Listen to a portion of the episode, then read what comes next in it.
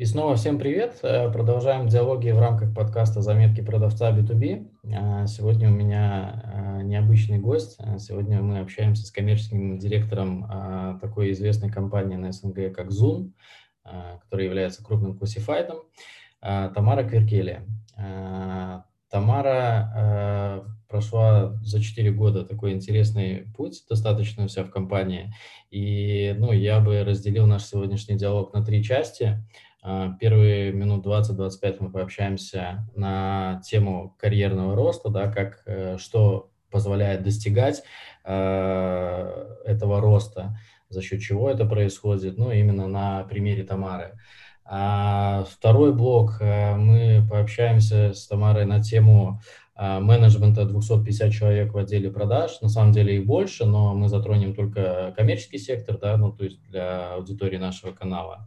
Вот. И третий пункт, который мы в конце затронем, а, мы пообщаемся а, немного на тему, как а, можно пробовать продавать таким крупным компаниям.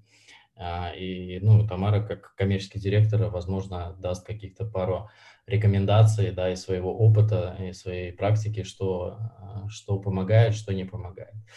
Вот. Тамара, вам слово. А, да, всем привет. А, спасибо большое за представление меня. Надеюсь, то, что я а, поделюсь какой-то прикольной информацией, которая в первую очередь чуть-чуть откроет всем завесу тайны того, как же стать из э, менеджера продажем директором, директором продажам или коммерческим. И второй момент, наверное, чуть-чуть заинтересовать большее количество ребят, которые еще находятся в поиске своего пути, попробовать э, на себе продажи, потому что продажи — это действительно уникальная штука. Это те скиллы, которые ты можешь прокачать и которые в рамках твоей жизни будут тебе помогать э, получать какой-то крутой boost совершенно в любой сфере, потому что это и конфликтология, и лучшее понимание людей, и прокачка скиллов с точки зрения нетворкинга, и это действительно поможет, там, путь в продажах, который ты можешь пройти, а, вне зависимости от его длительности, если ты будешь в это дело вкладываться и не останешься по каким-то причинам в этой сфере и пойдешь куда-то дальше, это в любом случае поможет тебе на твоем пути достигать каких-то крутых результатов. Поэтому давай а, начнем с вопросов, которые есть. Да, первого. да я хотел, ну, как попала в Zoom на позицию руководителя группы входящих заявок, да, то есть это был 2017 год, расскажи, ну и потом вот э, что было на этой должности и как, э, какой был следующий этап э, и за счет чего он достигался. Вот. Ну, в принципе, можешь вот подробно рассказать про рост от, этого, от этой позиции за 4 года до коммерческого директора, вот, ну, все, что посчитаешь важным, нужным, что было. То есть, ну, я буду дополнительно доуточнять, если будут появляться какие-то э, важные нюансы, то есть со своей колокольни, и ну, буду уже тогда. Окей. Okay. А, на самом деле тема карьерного роста, она всегда стоит э, достаточно, а, ну, видится достаточно важным вопросом, в продажах для ребят. Почему? Потому что мы в первую очередь люди, которые работают в продаже и в продажах и задерживаются в них надолго, это достигаторы, а для того, чтобы быть достигатором и результатником, нам обязательно нужно видеть какую-то цель в конце. И для каждого мотиватор э, сильно разный, но достаточно часто ребята, приходящие в продажи, в продажи говорят о том, что я хочу быть руководителем. Э, для меня управленческий путь, ну, в принципе, был таким большим челленджем. Для меня это было колоссальной ответственностью. Моя первая управляющая позиция случилась в 23 года. Э, я тогда еще не сильно понимала, что надо делать, но пыталась э, сделать все возможное и невозможное для того, чтобы мои люди были счастливы. То есть для меня, в принципе, основной целью в управлении людьми а, всегда является счастье сотрудника. То есть мне это важно. Мне важно, чтобы человек приходил, чтобы он кайфовал, от места, в котором он находится, от вещей, которые он делает, от клиентов, с которыми он общается. А, потому что как только ты в определенном коллективе проводишь большую часть своей жизни, потому что 8 часов это как бы ну, такой большой кусок нашей жизни, круто, когда ты приходишь на работу, и ты видишь заряженных ребят, которые находятся в а, крутом микроклимате, когда есть крутая конкуренция, но она не токсична, и когда ты э, обсуждаешь не тысячу один способ, почему не получится, а э, тысячу один способ, как же это сделать иначе, чтобы достичь этой цели или результата. А, мой путь в Zoom был достаточно интересным. А, я раньше работала также в крупных проектах.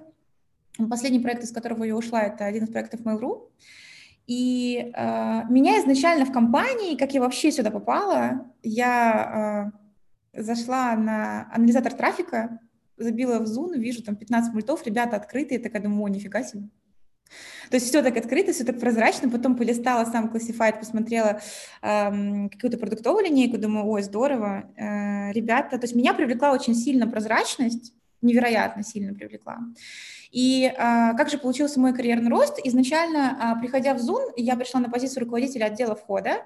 До этого у меня был управленческий опыт, в, моем, в моей штатке было порядка 75 человек, и пришла я на позицию руководителя очень маленькой группы, а, в которой на тот момент был один человек. А, я эту группу взрастила до четырех, и мне удалось за три месяца а, увеличить результаты в три раза в кэше. А, при этом мы за делали... Чего? А, слушай, за счет чего? Это на самом деле хороший вопрос. В прошлых проектах, когда я растила конверсию, мне тоже спрашивали, блин, Тамара, за счет чего? На самом деле в росте кэшевых показателей есть всегда две стороны. А, первая сторона – это, понятно, оптимизация, роботизация. Мы в Зоне, например, очень много таких штук делаем. А, мы достаточно а, крутые с точки зрения технологического стека. Но есть вторая сторона, это элементарный, элементарная настройка системы и мотивация. То есть, во-первых, это систематизация самих продаж, то есть куда я звоню, зачем я звоню, ты классифицируешь клиентов на АБЦ, ты смотришь конверсии, сравниваешь средние чеки, думаешь, а как же их вообще увеличить? А, и работаешь с метриками. Первично все оцифровываешь, потом после этого пытаешься с метриками работать. А, конечно, ты пишешь скрипты, ты тестируешь эти скрипты самостоятельно, потому что я уверена, что руководитель он точно одной ногой должен быть на поле. То есть он точно должен показать своему сотруднику, как надо. Например, а, в любом продающем подразделении, у меня несколько продающих подразделений, я всегда могу дать какой-то реальный совет, как отработать это конкретное возражение. То есть я тот коммерческий директор, который может прийти и продать. Ну, я считаю это важно, потому что если я сама этого не могу, как я могу учить этому людей? То есть первая история – это оцифровка, то есть ты оцифровываешь метрики, ты кластеризуешь, э, классифицируешь клиентскую базу на кластеры, э, ты изучаешь клиентов, ты э, проводишь различные опросы, чтобы понять, а почему клиенты, которые, казалось бы, пришли с точки зрения входа, то есть они сами оставили входящую заявку, в итоге не конвертировались в твой кэш. Да? Именно там нужно искать ответы на вопросы, а что мне сделать для того, чтобы вы купили. Там, это первая история, да, это такой как бы небольшой каздев текущего продукта. А вторая история, это, конечно же, крутые скрипты, это твой опыт, который ты можешь принести, а, привнести своей команде, а, и у меня даже на планерках была такая штука, мы собирались, и я говорила, ребят, вот у нас конкурс, мы сейчас с вами звоним на Power Call, садимся все вместе, и мне важно, чтобы кто-то из вас сейчас достал то возражение, которое вы не можете отработать. И мы резко поставим всю свою деятельность на холд и будем это возражение обсуждать, потому что вместе мы точно придумаем, как его круто отработать. И плюс еще мотивация людей, естественно. А, то есть выявлять ключевые мотиваторы ребят, мотивировать их, потому что очень часто, когда менеджер идет по пути работы с клиентом, да, это все равно достаточно сложная область, а, потому что ну, достаточно много эмоций ты через себя пропускаешь, и ты, в принципе, должен быть эмоциональным. И очень важно, чтобы когда ты слышишь э, там пятый или сорок пятый отказ и уже в себя не веришь, чтобы к тебе подошел твой руководитель и сказал тебе, ты что сдулся, я знаю тебя другим. Ты у меня просто победитель, ты лидер, я тебя когда-то выбрал на собеседовании, я никогда не ошибаюсь в людях у тебя точно получится. И если ты искренне веришь и с такой, это такая поддерживающая терапия, говоришь, ну окей, тебе отказали один раз, а давай вообще посчитаем, сколько раз тебе сегодня откажут. Э, дойдем мы до цифры 20 или нет? И также возвращаешь человека к его прошлым победам, э, ну, как бы процесс идет сильно бодрее. Э, то есть первая история – это как бы мы берем метрики, с которыми хочется поработать, потому что без оцифровки ты не придешь к каким-то целям. То есть просто непонятно, куда идти. непонятно, у тебя сейчас процессы, они вообще классные или не классные? А, ну, понять, есть... а как понять, что они классные, когда, ну, то есть это равнение на кого-то, или на основе чего ты понимаешь, что а... вы в рынке, не в рынке? А, ну, смотри, в рынке, не в рынке, наверное, сложно так сказать. Вот если брать непосредственно сами процессы, да, а если, например, брать на примере входящих заявок, да, вот если мы уже начали mm-hmm. а, а, ну, например, а, как только у тебя поступает входящее обращение, чем быстрее ты перезвонишь клиенту, тем круче. Почему? Потому что с точки зрения психологии у клиента формируется такое следующее ощущение. Блин, если они так быстро мне перезвонили, значит, сотрудничество будет крутым. То есть это первая ассоциация. Соответственно, ты работаешь над SLA. Очень серьезно. Если твой SLA э, а, полтора часа, кажется что-то не так. Кажется, что это не очень круто.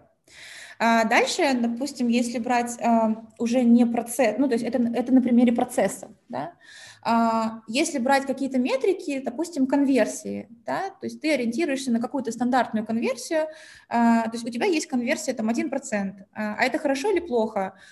Ну, элементарно посмотри, какой результат у твоих конкурентов со смежным продуктом, если у тебя есть примерные модели, на которые ты ориентируешься. И дальше сравни уже свою конверсию.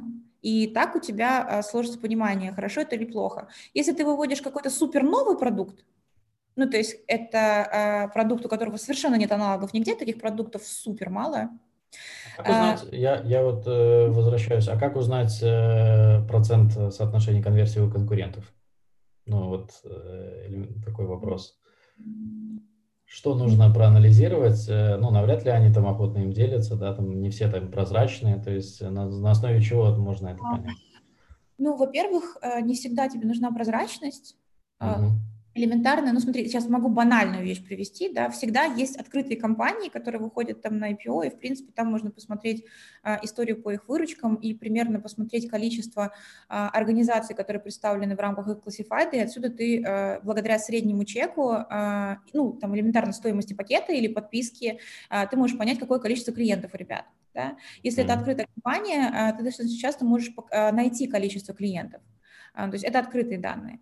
А если же ты сравниваешь себя с кем-то маленьким, например, да, а, то у нас же всегда есть, ну вот, например, представим, что ты делаешь какой-то новый классифайт, и у тебя нигде нету открытых данных, ну, элементарно, каждая компания, как unique sales point, всегда говорит тебе о том, что у нас более 10 тысяч клиентов, у нас более 5 тысяч клиентов, у нас более там 140 тысяч. Mm-hmm.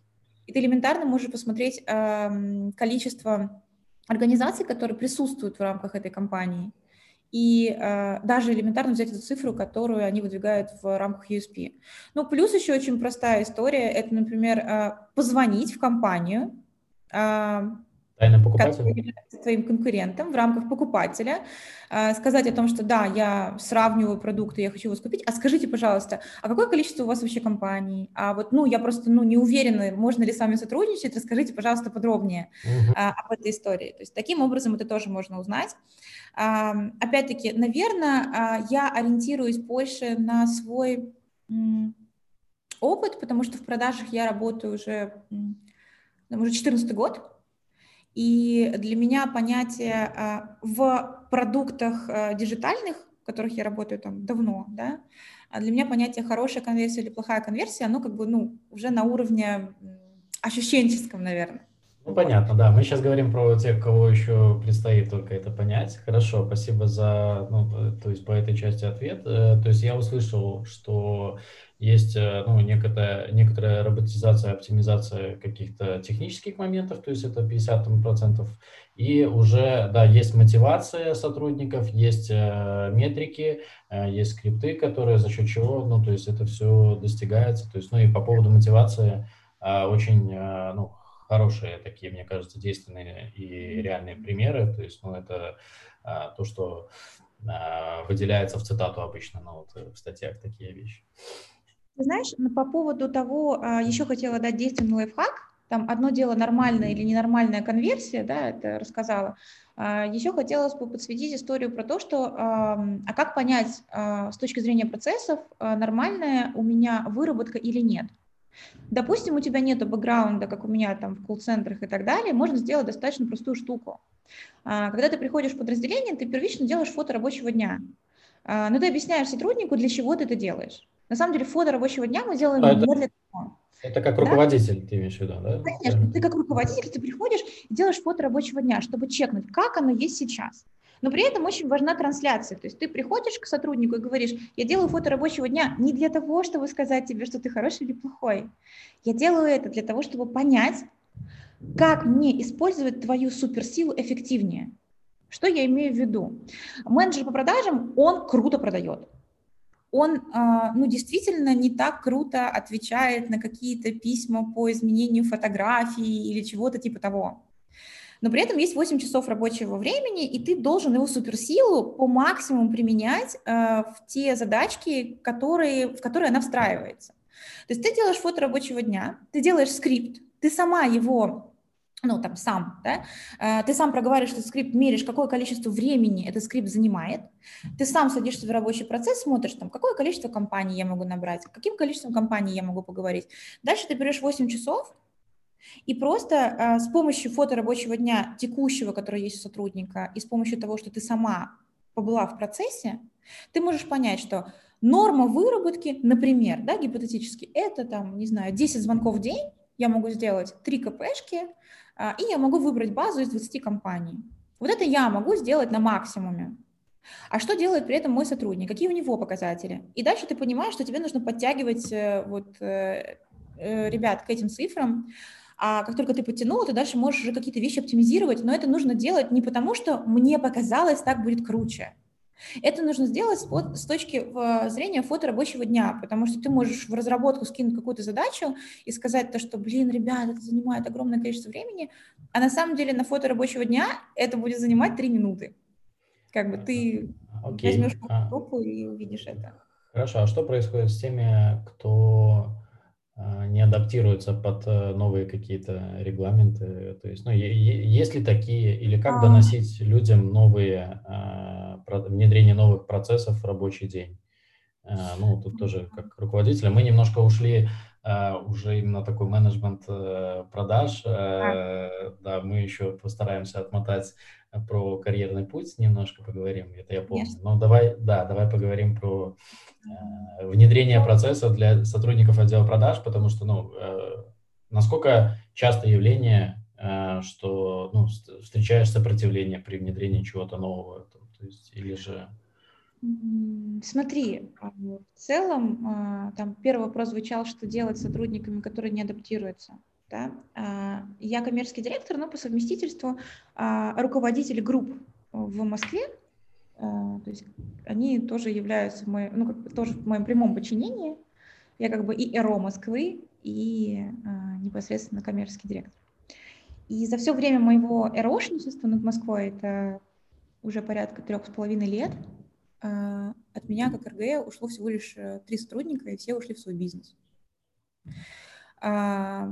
Именно поэтому я как, э, наверное, человек, который совмещает вот эту позицию тоже в себе, могу сказать, что сопротивление, во-первых, это нормально. Это совершенно нормально. А, потому что мы все а, очень болезненно ну, принимаем изменения. И тут, наверное, все сильно зависит от трансляции. То есть если ты придешь к человеку и скажешь о том, что, друзья, мы делаем вот это, потому что это вот так, и мы хотим прийти вот к этому, а, мы будем благодарны за обратную связь, а, относительно этого решения. А, давайте подумаем, ну, там, дальше ты озвучиваешь эту мысль, и если у ребят есть э, там какое-то сопротивление, ты говоришь историю про то, что, блин, я вижу сопротивление, давай мы с тобой проговорим. Какие у нас есть риски, а, а что мы с тобой можем потерять, а что мы можем приобрести, если эта штука сработает, и так далее. А, то есть мне кажется, что а, все изменения принимаются а, всегда болезненно, ну, то есть это как бы такая супер понятная штука. А, но тут важно а, с человеком а, проговорить его тревогу, ну или с ребятами. Смотри, обычно, когда у нас происходят какие-то большие изменения, прям большие, да, у нас там слияние каких-то подразделений, например, происходит. Угу. А, мы все собираемся в Zoom, и изначально мы транслируем какое-то изменение, а дальше после этого у нас всегда есть время на вопросы. А, так как мы достаточно открытая компания, ну, открытая в каком плане? Например, несмотря на то, что я коммерческий директор, я сижу, всегда сижу с ребятами в open space, а, мы там можем э, отдыхать где-то вместе, ко мне всегда можно подойти, задать совершенно любой вопрос, и вообще, ну, у меня нет такого разделения, что типа вот наш, э, наш директор. Ну, то есть мы обнимаемся каждое утро с э, руководителем группы, у нас есть такая традиция, а, и как бы всегда, если у тебя есть какой-то вопрос по поводу изменений, ты всегда можешь его задать. И то же самое, как только у нас какие-то большие изменения происходят, мы собираемся в Zoom, мы их транслируем, и дальше ребята открыто задают нам вопросы, и мы готовы на них отвечать, и мы на них отвечаем. Те вопросы, на которые у нас нет ответов в моменте, э, мы просто э, паркуем и возвращаемся к ним чуть позже. Okay. Хорошо, а, спасибо. Давай тогда, ну вот э, мы остановились на том, что через три месяца пошел э, результат э, четырехкратной а, выручки, да, то есть и что дальше? Да. Какое, какое пошло следующее изменение? А, дальше после этого, через полгода, я стала руководителем отдела Москвы. У меня появились в подчинении руководители групп, те руководители, которые уже работали в компании. И через год моей работы я уже стала директором по продажам, и в моем подчинении появились люди, которые работали в других городах, ну и, соответственно, ЭРО, которые там находились.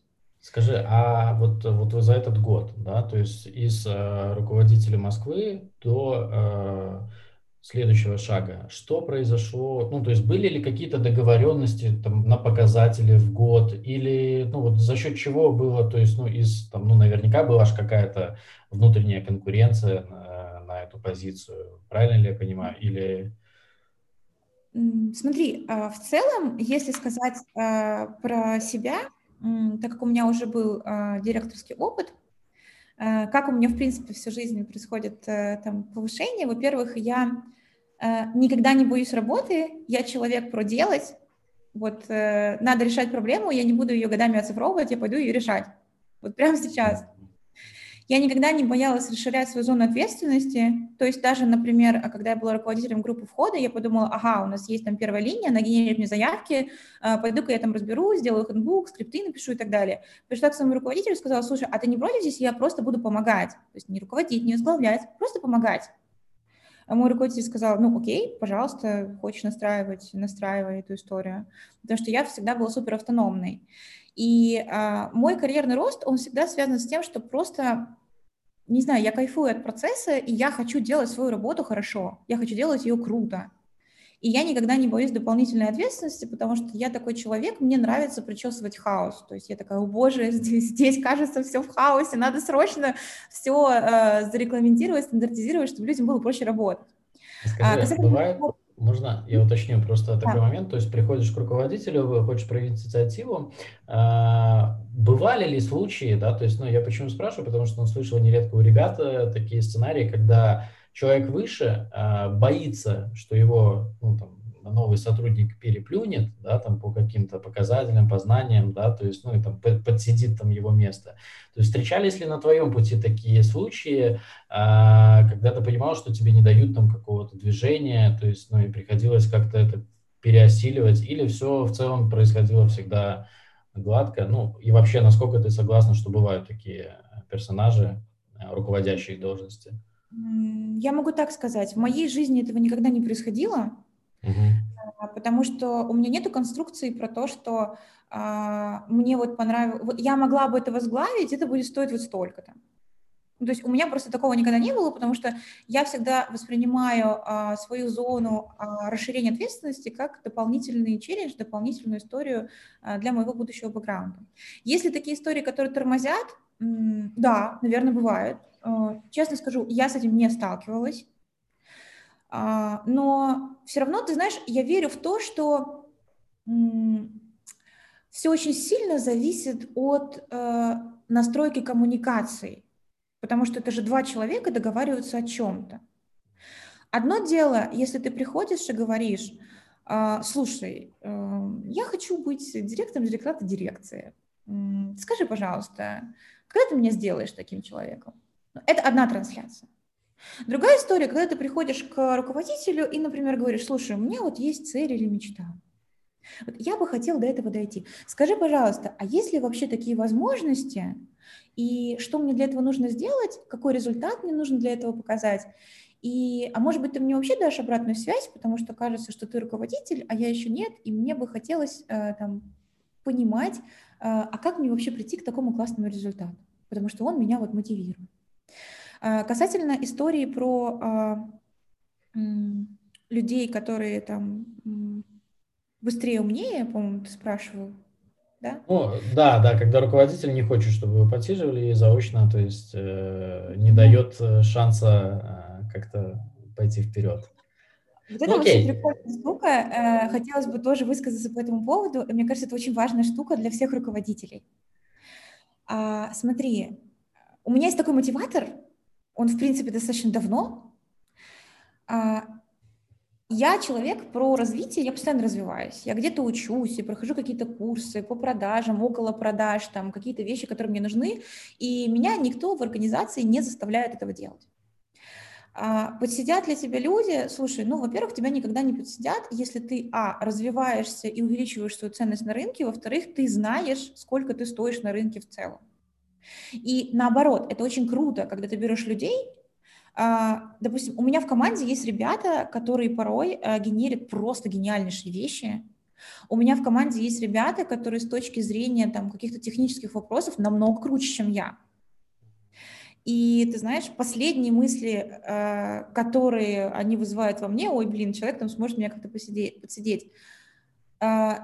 Нет, потому что это партнерство.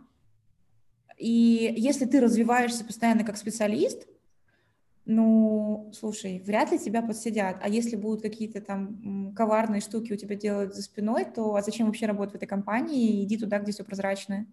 Если ты постоянно учишься, повышаешь свою ценность, если ты компетентен, качаешь свои компетенции, ну, нет истории про подсидеть. Есть бизнес-задачи, с которыми ты справляешься, это классно. Не справляешься, ты идешь в другую организацию, а, где ты э, перформишь лучше, чем в текущей.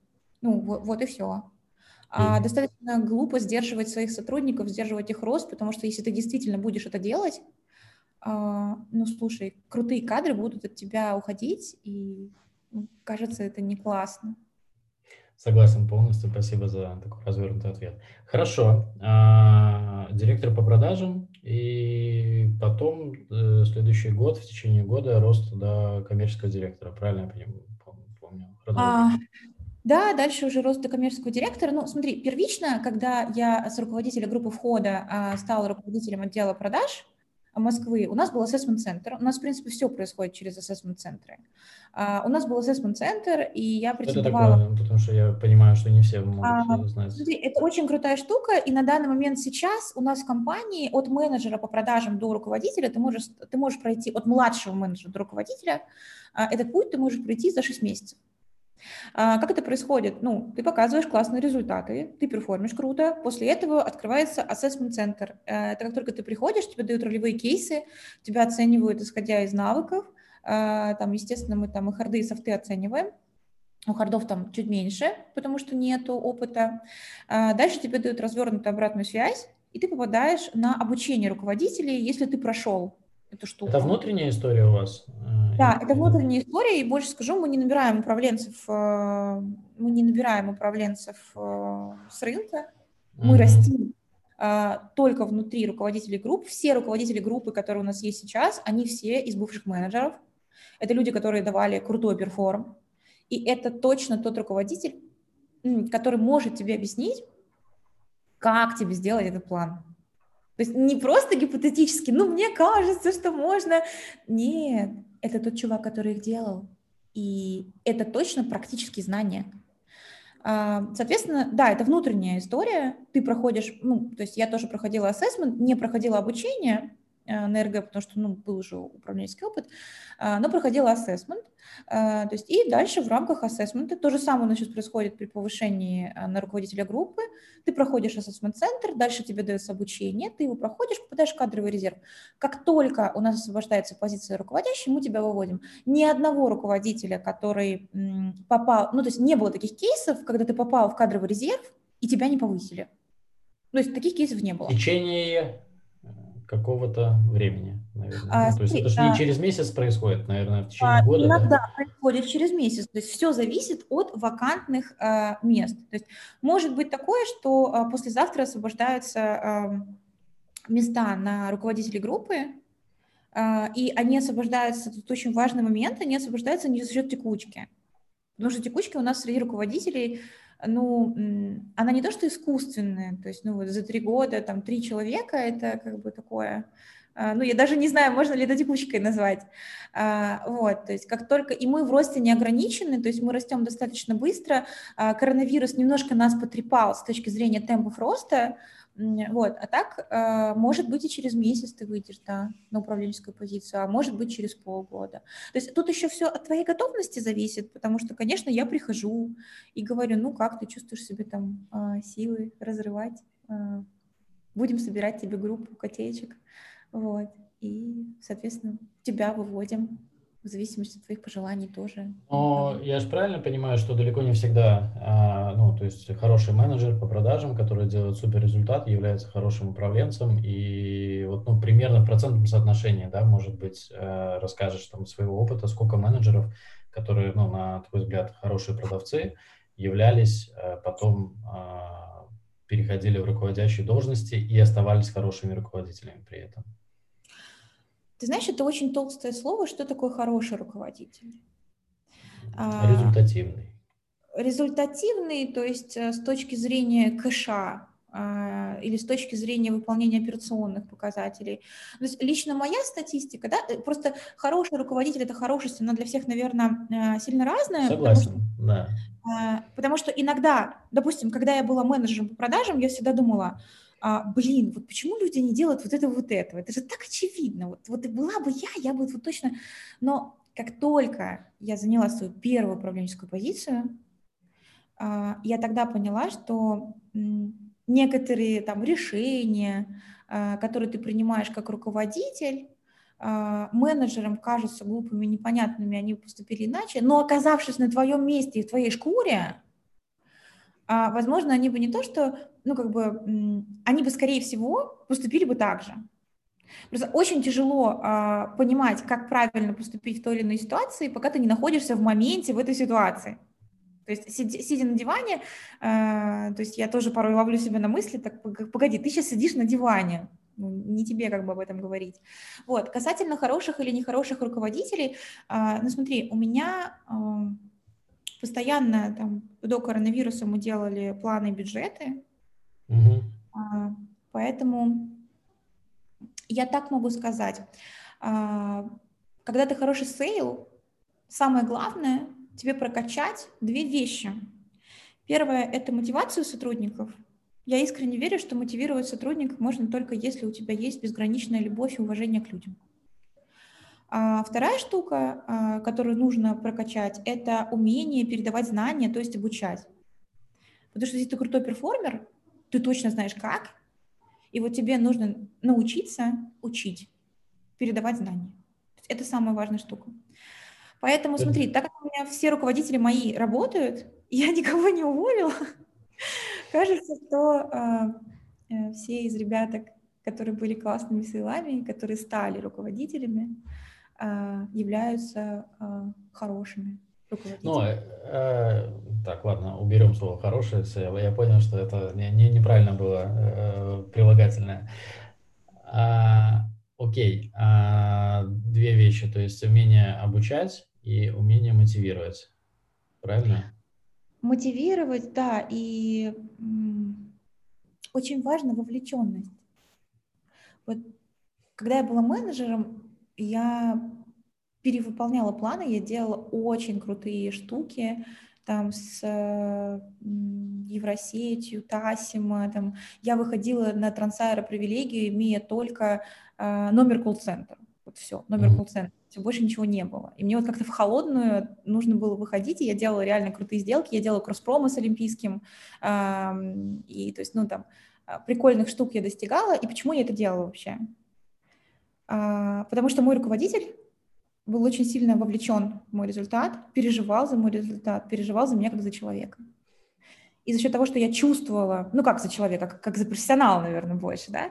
И, роль э... денег, э, ну, то есть правильно ли я понимаю, что руководитель же в том числе и замотивирован в деньгах от результата СЛЗа, Нет. да, да, то есть, ну вот, если в процентном соотношении, то есть э, насколько роль э, там, финансовой выгоды и человеческое, то есть ну, за рост э, своего сотрудника, то есть можешь ли примерно такую а, оценку дать? Слушай, ты знаешь, э, а я считаю то, что если ты э, переживаешь за рост своего сотрудника, финансовые показатели, ну, как сказать, если ты занимаешься развитием своего сотрудника, угу. наверное, так, ну, не бывает такого, что у тебя с финансовой точки зрения ничего не поменяется. То есть ну, делай хорошо, кажется... деньги, деньги придут, как бы, типа такого, да, такая история. А, на самом деле, если ты работаешь над количеством, если ты просто кайфуешь от процесса, вот как mm-hmm. я, например, когда я продавала, когда я была менеджером по продажам, я, а, конечно, скучаю по этим романтичным временам иногда. То есть у меня не было, то есть я не ставила перед собой цель, мне нужно заработать 500 тысяч. Нет, я поставила себе цель, например, там, мне нужно заработать в этом месяце 200 тысяч. Я эту цель поставила, я помедитировала на нее, я забыла.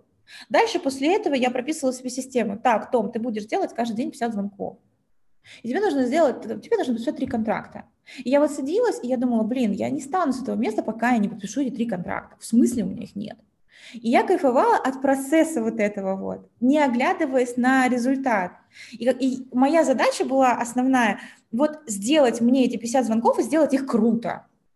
А, и я брала какую-то обратную связь, слушала какие-то возражения, подходила к руководителям. И так как я развивалась, и меня тоже развивали, я делала колоссальные, колоссально крутые цифры для того времени. И вот, понимаешь, тут то же самое. То есть если ты как руководитель развиваешь своего сотрудника, ну, не может быть такого, что в кэшовом результате оно ну, будет э, статично, скажем так. Деньги вторичные. А, правильно, ну, основное такое, если кратко. Если, а, если брать а, историю с точки зрения руководителя, лично, на мой взгляд, ты ставишь перед человеком, конечно же, финансовую цель, но фокусируешь ты его на мелкой ежедневной рутине, да, которая помогает тебе до этой цели дойти. А, потому что если каждый день ты мне будешь напоминать то, что я должна сделать план, например, миллион рублей, или там, как у нас, там, 800 тысяч, например, да, а каждый день ты мне будешь напоминать, что у меня на данный момент в кассе ноль, а, блин, вряд ли она меня замотивирует. А если ты мне напишешь цепочку простых действий и скажешь, смотри, мы помним с тобой, что нам нужно две сотки получить, например, да, а, и мы с тобой разобьем цель по маленьким кусочкам, и мы будем делать каждый день 35 звонков. Вот мы вместе это будем делать. Мы будем ходить на Power Call, я буду собирать тебе базу, а, я буду помогать тебе отслушивать твои встречи, давать тебе обратную связь. Это то, что делают мои руководители. То есть они слушают твои встречи, они дают тебе советы, они пишут тебе развернутую обратную связь, они э, считают декомпозицию воронки, сколько встреч ты должен сделать для того, чтобы сделать 800 тысяч, какой у тебя средний чек, сколько ты должен делать звонков э, и так далее, и так далее, и так далее. То есть ребята полностью вовлечены в работу с тобой, но тут есть тоже маленький момент.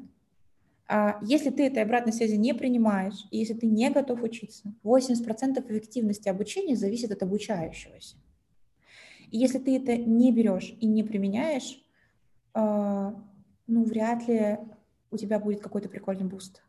С текущей Тут мы с этой ноты перейдем, а, наверное, немножко про подбор а, sales ов, Zoon, а, то есть э, как он происходит и за счет чего вы квалифицируете ребят, которые ну, попадут к вам или не попадут. И, ну, вот возвращаясь э, к прошлому, прошлому абзацу, да, то есть что не все обучаемы, да, и не все готовы, то есть, ну, как много ошибочных наймов было, и за какой промежуток времени вы понимаете, Я много задал, ну, наверное, просто расскажи про э, HR-процесс, да, как ты его видишь, как ты его строила, то есть и как, как он происходит, сколько этапов, чтобы попасть там на селзовую позицию. Смотри, когда-то, когда-то очень давно у нас был точный подбор, и не было как таковых этапов. Мы брали людей э, и давали им возможность себя проявить. Э, сейчас концептуально у нас подбор, у нас есть две ветки подбора. Э, я безумно сильно верю в то, что продавать может каждый. Для этого нужно только желание. Вот если у тебя есть безумное, неистовое желание этому научиться, мне кажется, что Zoom как компания – это идеальный плацдарм. Прям. Да, я э, сразу так э, о главном. А, есть сейчас такая частая проблема, я почему ее знаю, потому что ну, там, у меня самого родитель там с этим столкнулся. А, продавать может каждый, но насколько а, там, выигрышнее будет человек, которому 40, 40 там, плюс, или же ну, приоритет будет более молодому, да, то есть я сейчас не говорю про какие-то рамки там, то есть, ну, просто часто именно в возрасте пробел, хотя очень много крутых специалистов, ну, у которых так жизнь сложилась, там, то есть, что вот они сейчас начинают заново, то есть и идут ну, продажи как одна из несложных точек входа, наверное, то есть вот в этом плане. Понимаю. А, на мой взгляд, это очень сильно, ну смотри, вот, вот то, что ты сказал, да, продажи – это одна из несложных точек входа. Честно скажу, мне, как человеку коммерческому, выросшему из колл-центра, мне достаточно больно иногда слышать штуки про то, что, ой, продажи – это такая область, ну, блин, тебя никогда не взяли, поэтому ты вышел в продажи. А, или типа, ну что там делать, господи, я сижу, вот это вот ты читаешь там свои какие-то буквы. Ну что там, много ума не надо. Мне очень больно такие штуки слышать, а, потому что это, блин, вообще не про это. Это коммуникации, конфликтология, невербалика. И пойди сначала договорись, потому что переговоры бывают совершенно разной сложности. И после этого мы с тобой пообщаемся, насколько это сложно или нет. Главная проблема продаж в том, что вот именно э, скрипт, эффективность скрипта, сами речевые модули, это э, вещи, которые не имеют каких-то понятных метрик. Э, и вот э, в этом, с этим связана основная проблема. То есть нельзя померить, насколько этот речевой модуль в моменте хороший или плохой, э, и что бы было, если бы ты там в какой-то момент задышала или не задышала, и что бы там конкретно сказала. Мне очень жаль, что продажи, к сожалению, а, там пару лет назад а, были вот такой вот сферой.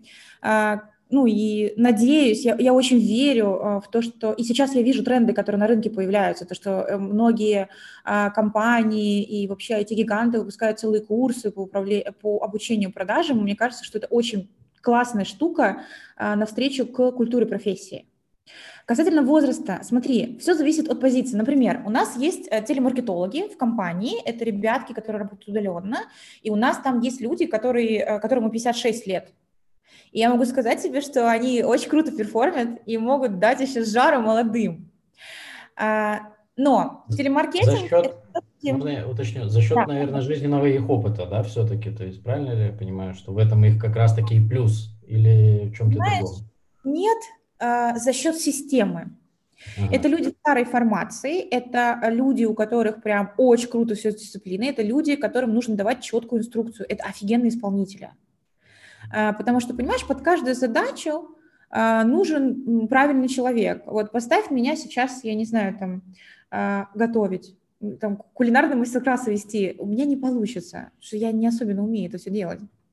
То есть каждый человек хорош под конкретную задачу. А, почему, например, но при этом, почему, например, у человека в 45 лет не получится продавать Zoom? Так. Мы проводили очень много экспериментов. Мы брали ребят, которым там и 35 лет э, а, в продаже. А, к сожалению, выработка оставляла же от лучшего. С чем это связано? Чем взрослее ты становишься, тем менее гибким ты являешься. Гибкость, и это как бы происходит со всеми нами – можно над этим работать, можно не работать. Но оно безвозвратно происходит. И дело в том, что у взрослых людей, исходя из того, что у них есть уже накопленный бэкграунд, то есть я 13 лет, например, общаюсь, э, используя СПВ. Вот если ты мне сейчас скажешь продать что-то без преимуществ, я просто не смогу, что я 13 лет так делаю. И там то же самое. Есть определенный накопленный, опыт, а, скажем так, не всегда, а, который не всегда ложится на наш продукт, и а, достаточно тяжело его обнулить. Именно с этим связан э, возрастной ценз. А почему я ранее сказала, то, что Zoom крутая, крутой плацдарм для старта продаж, потому что наша программа обучения, э, в, наш, в рамках нашей программы обучения, даже если ты к нам не попадаешь, ты можешь дальше эти, э, эту методологию использовать везде. То есть мы тебя научим, что такое преимущество, как их использовать вообще, э, как выявлять э, там истинные возражения и так далее, и так далее, и так далее. То есть, Это там... про испытательный срок э, имеется в виду речь? Типа, а, смотри, как у нас выглядит подбор. У нас вообще есть а, два типа вакансий. Есть ребята, у которых есть опыт B2B, и если у тебя есть B2B бэкграунд, то тогда ты приходишь на личное собеседование с руководителем, а если же у тебя нет опыта B2B, а, но есть, допустим, B2C-шный опыт, да, там, от года, то тогда ты приходишь на ассессмент-центр такой же, ты смотришь на офис, ты знакомишься с компанией, тебе рассказывают про вакансию, и а, далее после этого мы показываем тебе, а кто же такие клиенты, мы предлагаем тебе вообще позвонить и, ну, ощутить, а ты вообще готов с этим работать. Мне кажется, это супер важно, а, потому что как только тебя учат, ты еще не понимаешь реалий. А дальше, когда ты получаешь план, вот оно, вот оно реальность начинается. Это до и... подписания договора еще там какого-то, да? То есть, да, э... да, конечно. Ну, это а... до офиса. Э, до офиса. То есть это ты можешь попробовать. Э, ты можешь попробовать э, пообщаться с нашими клиентами, там ты делаешь энное количество звонков немного, и э, ты даже, ну, то есть мы, конечно же, даем тебе скрипт. А, и мы просто окунаем тебя в реальности. Дальше после этого а, ты проходишь небольшое интервью с руководителем, а, и потом уже тебя приглашают на обучение. Обучение у нас длится полторы недели, ну там до полутора недель в зависимости от позиции, что позиций у нас много. И у тебя есть три дня обучения продажам, продуктовое обучение. Через три дня ты также проходишь мини-испытание. Мы смотрим на твою обучаемость, мы смотрим, ну, научился ты продавать продукт или нет.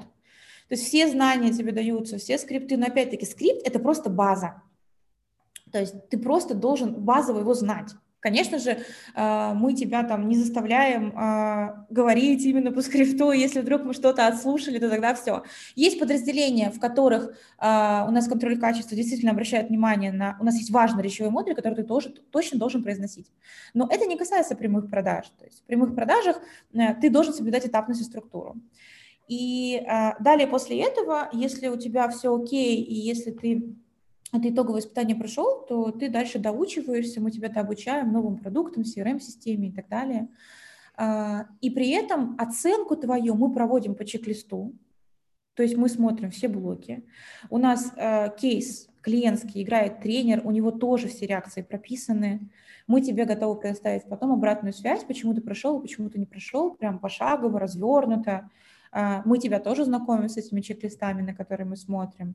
А, то есть все достаточно прозрачно. А, более того, если это удаленная аттестация, они все записываются, и мы всегда тебе, ну, как бы, ну, мы очень прозрачные, я настаиваю на том, чтобы... То есть мне важно, чтобы каждый человек получал прозрачную оценку. Это вот прям критика, и есть ребятки, которые приходят к нам, у них не получается пройти, они э, нарабатывают бэкграунд где-то еще, приходят к нам через полгода, через год, э, потому что очень сильно хотели работать в нашей команде, потому что у нас очень крутая атмосфера.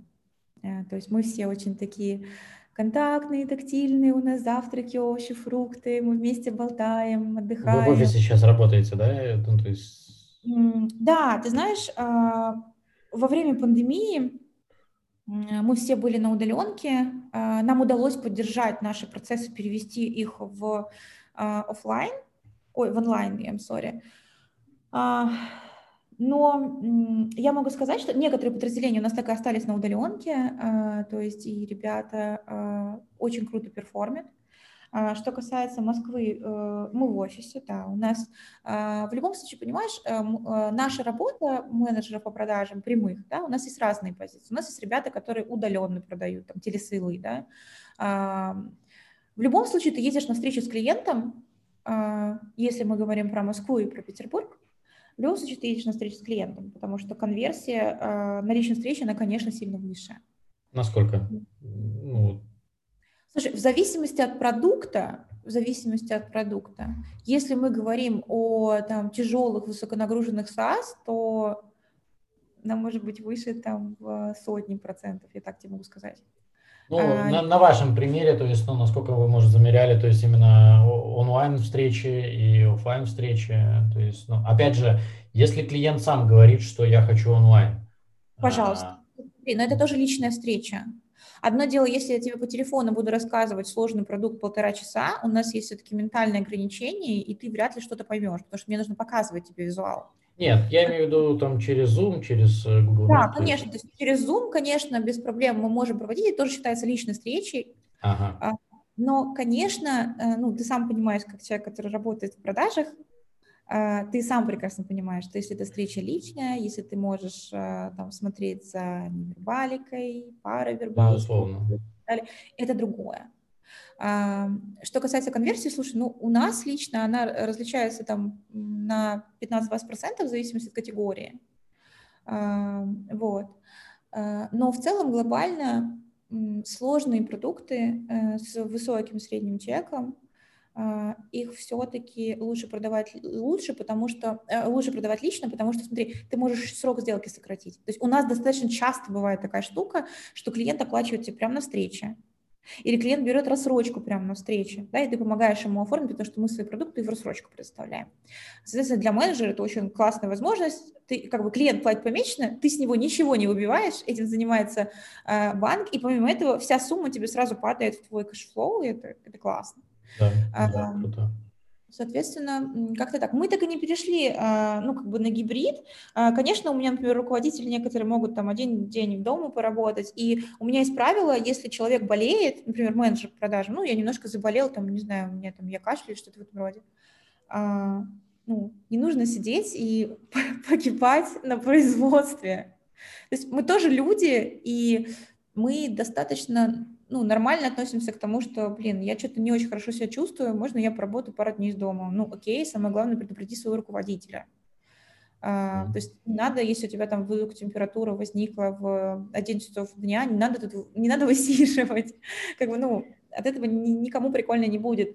А, то есть мы больше про там какие-то человеческие коммуникации, но, конечно, мы очень скучали, когда, даже когда, знаешь как, мы когда вышли с пандемии, понятно, я первая выбежала в офис, а, ну, я обычно достаточно допоздна работаю, вот, и, конечно, я первая прибежала и тут обнимала занавески свои любимые, а, но ребята могли, ну, приходить или не приходить по своему желанию.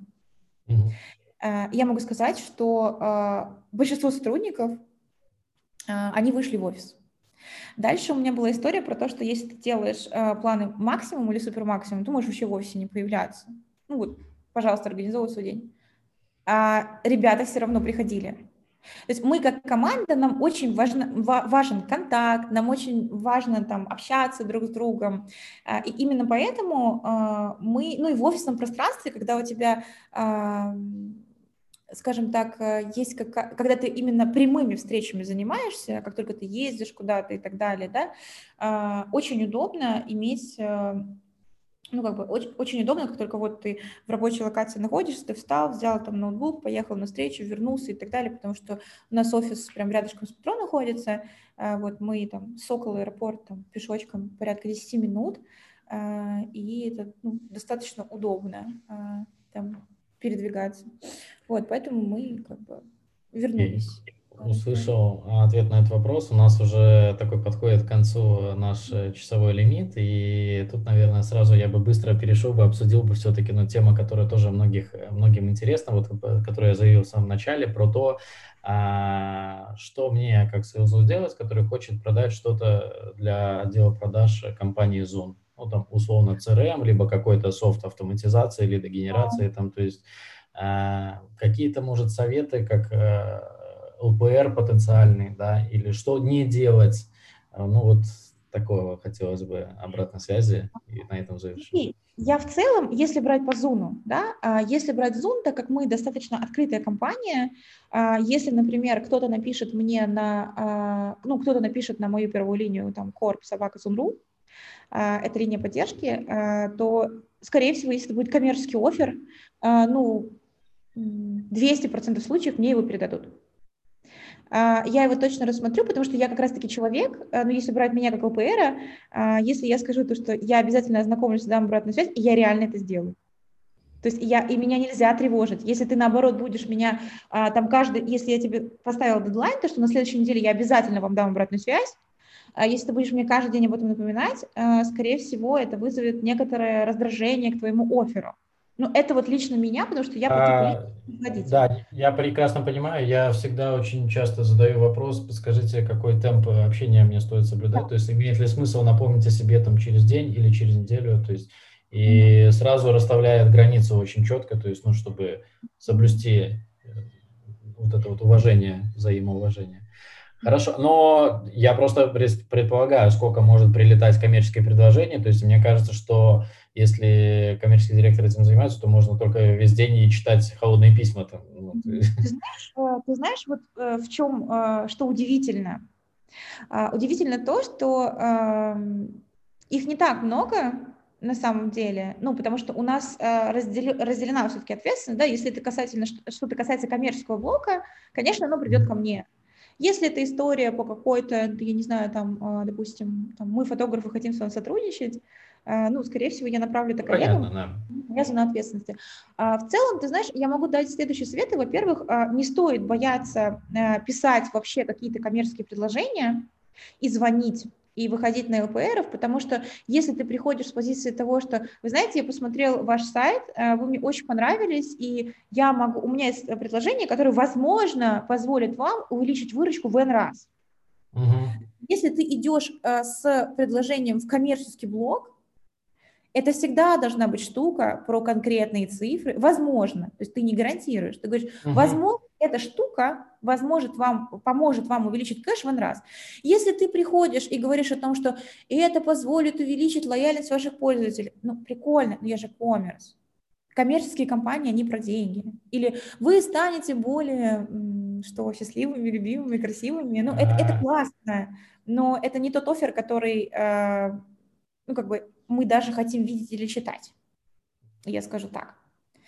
И не стоит бояться звонить, а, потому что у меня в карьере тоже были кейсы, когда я выходила на очень больших ЛПРов а, через колл-центры. А, действительно, мое письмо реально направлялось, и реально я даже там смогла назначить несколько очень крутых встреч. Не стоит, ну, ты сначала отправляешь коммерческое предложение с достаточно понятным оффером, и после этого ты звонишь и вообще спрашиваешь, можно спросить, допустим, если ты попал там на общую линию, ты можешь спросить, скажите, пожалуйста, а вот вообще, ну, наверняка, вот как ты сказал, через вас проходит огромное количество обращений, а, скажите, пожалуйста, а на них вообще отвечают или мне вот бессмысленно вас терроризировать и uh-huh. мне точно попробовать найти какой-то другой канал выхода на ЛПР? То есть и вам, скорее всего, скажут то, что вы знаете, э, да, обычно, то есть если ты смолток нормально проведешь даже с оператором, вы понимаете, оператор, допустим, того же самого колл-центра первой линии, это вообще голос компании, ну это живой человек. Это человек, да. И на ребятах э, лежит вообще колоссальная ответственность, потому что вот любой менеджер по продажам, любой оператор первой линии колл-центра, э, вот за ним огромная работа, ну, в нашем случае там более 600 человек, там моя, разработчиков, э, продукт-оунеров и так далее. И, ну, как бы у нас очень крутые ребята стоят э, там, которые коммуницируют с пользователями, ты всегда можешь спросить, а как часто эти предложения вообще рассматриваются. Если ты понимаешь, что не сильно рассматриваются, окей, ищи э, другой канал коммуникации. Блин, ну, как Facebook, LinkedIn, э, там, Instagram, какие-то мероприятия, которые посещает человек общие. Ну, там, не знаю, я выходила иногда даже на ЛПРов, когда я смотрела, чем человек увлекается, и там, когда были какие-то теги там, на каких-то длинных выставках или на обучениях, я даже там могла их словить. Но это опять-таки, ну, это да, если задать индивидуальный, Да, индивидуальная история как бы крупных продаж. А, хорошо, Тамара, большое спасибо за наш диалог. А, он прошел очень быстро, я бы с удовольствием пообщался, уверен, что еще много каких бы тем было хотелось бы раскрыть, но держимся в рамках тайминга. Вот, а, спасибо тебе большое. Будем надеяться, нашим а, слушателям и читателям было это информативно и полезно. Надеюсь. Спасибо всем за внимание. Всем пока.